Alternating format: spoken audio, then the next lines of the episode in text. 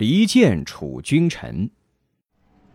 楚汉战争时期，项羽将刘邦围困在荥阳城中，久久不肯退兵。刘邦十分害怕，请求割让荥阳以西土地求和，但项羽还是不答应。刘邦对他的谋士陈平说：“现在天下大乱，何时才能安定呢？”陈平回答说。项羽这个人恭敬爱人，所以一向为人劝诫而有棱角，并且讲究礼貌的读书人大多归附于他。要说到论功行赏、受官爵、封食邑，他又十分吝啬，因此有的读书人又不愿意归附他。大王您为人傲慢而少礼，所以读书人中为人劝诫而有棱角的都不肯来。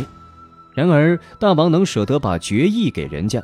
因此，读书人中的那些不讲廉洁礼仪的人，大多愿意归附于大王。如果您能去掉两人的短处，采取两人的长处，天下立刻就可以安定了。但是，大王您任意侮辱他人，不能得到廉洁之事。不过，楚也有可以利用的弱点。项羽手下肯直言敢谏的大臣，只不过范增、钟离昧、龙驹。周英这几个人罢了。大王如果能舍得拿出数万斤黄金，采用反间计，离间他们君臣，让他们互相猜忌，而项羽又是个疑虑而多猜忌、喜欢听信谗言的人，这样他们君臣内部一定会互相倾轧残杀。那时我们在乘机发兵去攻打，何愁项羽不败，楚军不灭呢？刘邦听了以后。认为陈平的计谋很好，立即命人取出黄金四万斤，交给陈平任意使用。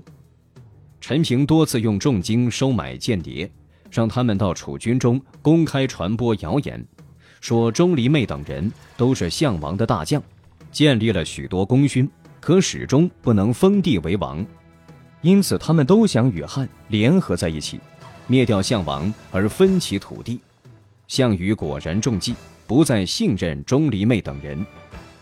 范增是项羽手下的头号智囊，足智多谋，因此项羽尊称他为亚父。由于项羽的疑心越来越重，对范增也不放心，于是就派一名使者到汉营送信，借此打探范增对他是否忠心。陈平得知这一情报后，决定实施他的离间计。项羽的使者一到汉营。陈平就让刘邦派人用接待诸侯的礼仪隆重地欢迎他。吃饭的时候摆满了许多美味佳肴，款待的规格很高。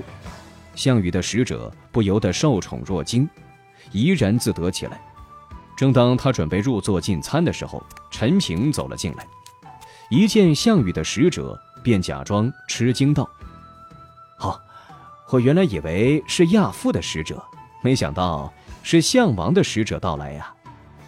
说完，便命人将美味佳肴全部撤去，另外拿来一些粗劣的食物让项羽的使者吃。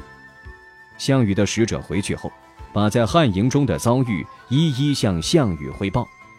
项羽听后，果然对范增起了很大的疑心。范增本想加紧攻下荥阳城，活捉刘邦，但项羽就是不肯听从他的意见。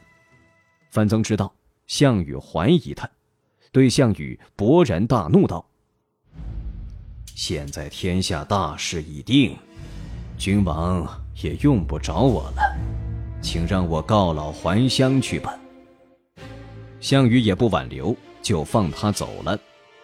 范增还未到达彭城，因脊背上生了毒疮，再加上生项羽的气，便一命呜呼。